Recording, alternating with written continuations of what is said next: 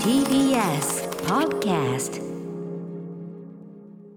この時間は Spotify の提供でお送りしますライムスター歌丸です。 TBS アナウンサーうなえりさです木曜のこの枠はラジオの可能性を探るこちらのコーナ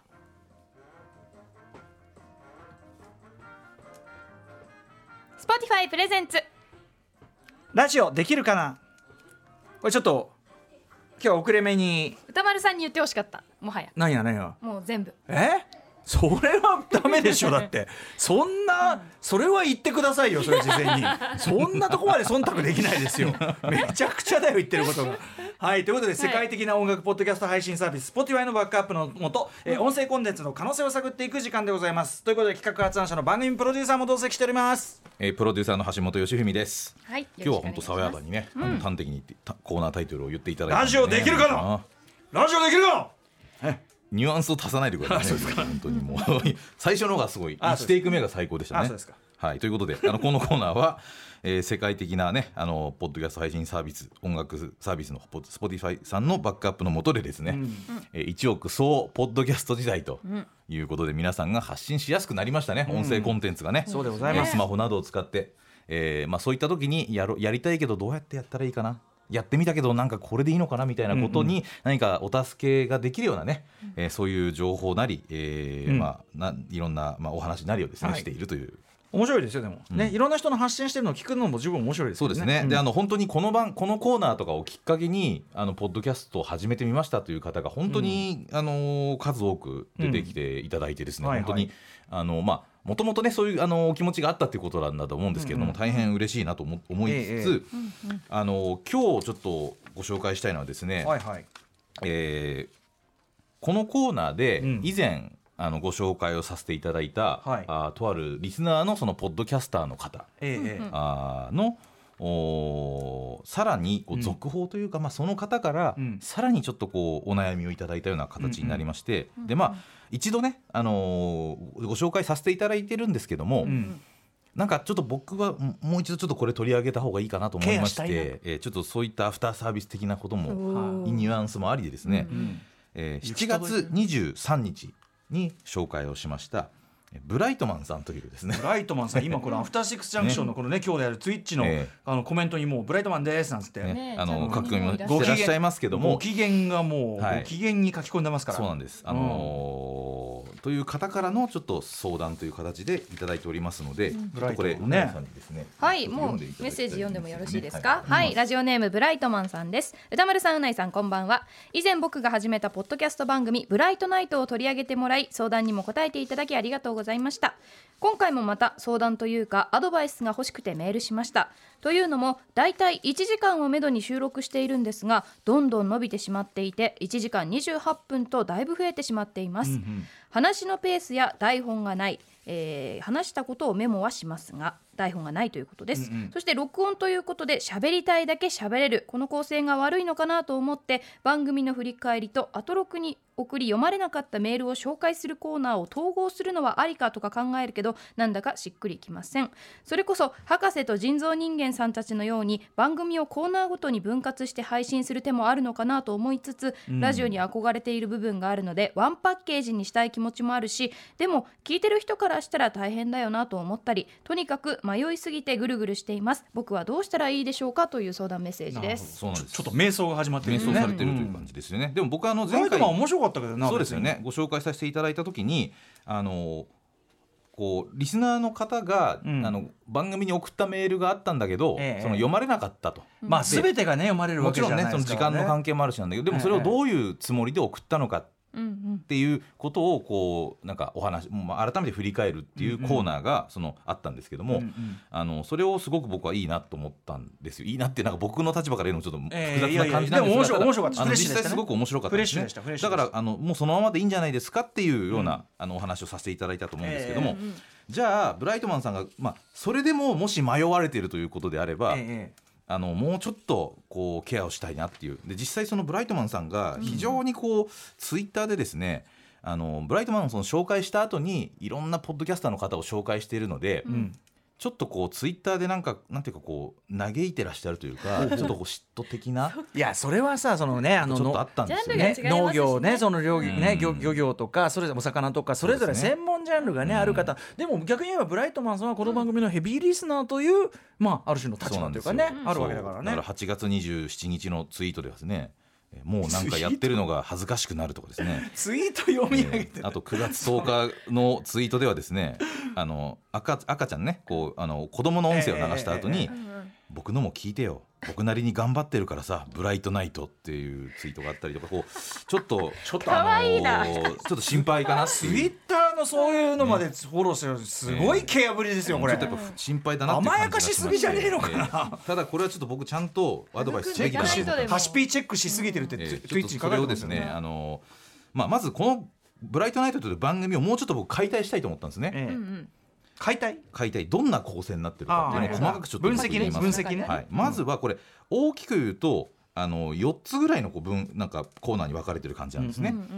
で1つ目が、えーまあ、オープニングトークみたいなのちょっとあるんですけどあの大きく言うと「リスナーフューチャーパストパスト編」ということで、うんうんまあ、1週間のその番組をこう振り返ってくれると、うんブライトマンさんの視点で全部振り返っていく、うん月曜日から金それ曜は日すごい全部振り返っていくとコーナーがありここまだす。けで結構な尺になでりそう、その次にメモリアライズ E メールというコーナーがあります。でうんこれがあの送らあの読まれなかったメールを紹介するというコーナーですよね。うんええでこれ実は自身のメールだけじゃなくて他のリスナーの方も読まれなかったメールをこの番組に送っていただいていて。ごいこれつながりでがその他のリスナーのメーんルの呼ばれなかったメールもこううんおたぎ上げということでうん紹介されてるんですようんう。ん僕のもこれ読まれてませんみたいうんうんうなんでそういうコーナーが一つすごくないそれ、うんで3つ目が「ワンウィークワンカルチャーといううんタイトルのコーナーででこれはアトロこの番組で紹介したあーいろんな、まあ、カルチャーとかあのあとはそのブライトマンさん自身がなんか興味があったものっていうのをこう体験した感想を言うっていううんコーナーがこれ 3, つ目なんですよ。ええで最後が「リスナーフューチャーパストフューチャー編」というタイトルなでるほどでこれがあの翌週のあのこの番組の「アフターシックスジャンクションの」おこまあ、告知をしてくれてると、うんうんでこれが楽しみですみたいなことをおっしゃる。なるほど、この4つで構成されてるんですよね。うんうんでこの4つの構成を悩まれてるということだと思うんですよ。なるほどねうんうんうんでどうしても時間が長くなってしまうと。はいこれはね我々もね、ほ人のこと言えませんねこれはね本当にね人のこと言えないです昨日僕はの放課後ポッドキャスト撮ったんですけど、もうひどいひどいね、うん、ことになりましたこもれんねはひどいです。だから僕ら言え るやっぱね俺俺がひどいんですけどねまあまあねでもちょっと本当に人のこと言えないんですけど、ええでもこれ一応大前提として基本個人のポッドキャストですから喋、りたいことを好きなだけの尺で喋る。尺なんか関係ねこれえやはんなもんもうこれが基本的にもう大前提ですだから僕はこのままで本当にいいと思ってる本当です心から思ってるんですけど、うんただそれでもブライトマンさんがここで悩まれてるんだったらあのプロとしてアドバイスを一応させていただくとほ基本あのこれはですねあの僕はラジオの構成要素を今演技上2つに分けようとしていまして、う、うんえーインフォメーションとエモーションということでちょっと変えたいあの分けこれさせていただきますハシピの僕のこハシピれの独自の理論ですけど、はいいまあ、いわゆるこうなんかこういうことがありましたとかこういうものがあるよっていう情報を言う要素と、うんあとはそれについてこう思ったとか、うんそういうご自分のこう思い感情みたいなものを言う、まあ、この2つで大きく言うとそのラジオの内容というのは、うんまあ、分けられると僕は考えてるんですけどで僕これで大事なのはインフォメーションよりもエモーションの部分を強調するとラジオは結構こう聞きやすくなったり聞き耳を立てるような、うんあのーことになりやすいんじゃないかなって僕は思ってましこてれはだからひょっとしたらね日本語というもののその音声情報と視覚情報の情報が入れられる伝わりのあの安さのあの差っていうのがあってはいこれは僕前からいつも言ってることですけどそれもあるのかもしれないですね。そうですねなんかそねうだからそれで言うとあのブライトマンさんのこの4つのコーナーの中で最もエモーションが入っているもの、うんはいこれ僕はこう思いましたっていうことが非常に強いのはやっぱり前も言ったけど読まれなかったメールのコーナーなんですよ。やっぱそこだかはらねメモリアライズ E メール、うんだからししかも他の人にはできないからねこれねできないんでですでだから僕は、まああえて言うならですけどこのメモリアライズ E メールという2つ目のコーナーを一番最初のコーナーにまず持ってくるとなるほど番つかみ組としのオーてプニングにもこれをやる、ほうで、えーこの番組の読まれなかったメールの話をしていると自然とその週の振り返りに絶対つながりますからうんうんでなんならその月曜日から金曜日のコーナーを全部一個一個振り返らなくて多分いいと思います。確かにねだから、うんあのこのメールを送ったということはそのその番組のパートが多分気になったし、うん引っかかったから送られだたんかだらとピ思うックアのッでプ。したい部分なんですそうよです実際にねまさにエモーションが乗っかってる部分をうんうんメモリアライズ E メールでまさにそのそうか番組に送ってるはずだかそらもそも動機があるからそうなんですよだからその送ったメールっていうのを順番に紹介することがもうもう番組の振り返りに僕はなってると思いまなするほどしそれが あの同時にあのー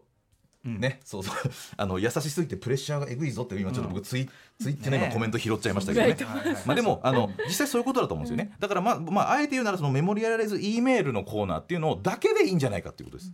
うんはいで絞るならね絞るなそうらですでリスナーフューチャーパストフューチャー編っていうのは翌週の告知ですから、うんこれは正直まあ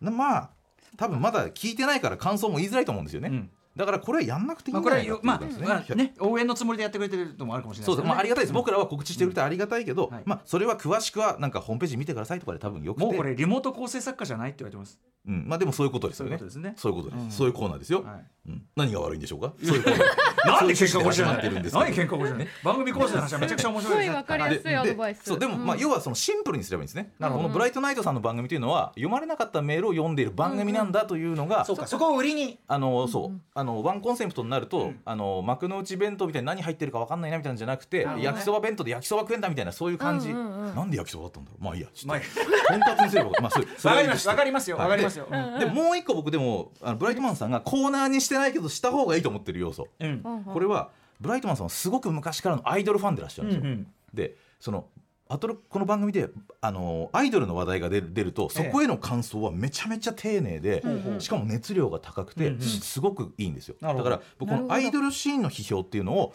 ちょっとコーナーにしたらいいかなっていうなるほどねなるほどなるほどうんはいまあでもそれってねあの本人がコーナー化してないのに君はねそそうですこがいいからやり、ね、ここをやりなさいっていうのはこれは僕、シネマハスラー始める前に、ね、瀬野珍さんに言われたことですからねそうですね、うんだから最もエモーションがこう入っているものだからそう人から見てそうなんだっていうのは結構これは信用していいとこかもしれないですよ。そうなんですよ、うん割とガチめでアドバイスするとあのそれでもう一回練り直してみたらもしかしたら変わるかもしれないんで、あのそれだけで短くねあどのうですかブライトマンさん番組短くしてみ聞いたてらるどとうで思うんですけしょうとどねうん聞いてるんだろうこれねもうツイ聞いてるートを見っててツイートを見たたりしてますはよ、いそしたらその後ねあと Twitch にもね Twitch も書き込んでるはずですからもうネタは見てるってことはネタが上がってんだっていうねことですからね。はいなんで今日はそんな感じで あの以上でござプレいッますシャーをかけ続けるででも本当にあの伸び伸びとやるのがねそうそうまあ基本は自由にやるのが一番楽しくやるのが一番ですねははいいとといいううここととでそでうか僕らも楽しくやってま楽すしくやねっているその僕らのポッドキャストのコンテンツ明日配信されるのは、えー先週大好評だったんですよね実は大好評だったんですかえー歌丸橋本 P 古川光構成作家の3人の、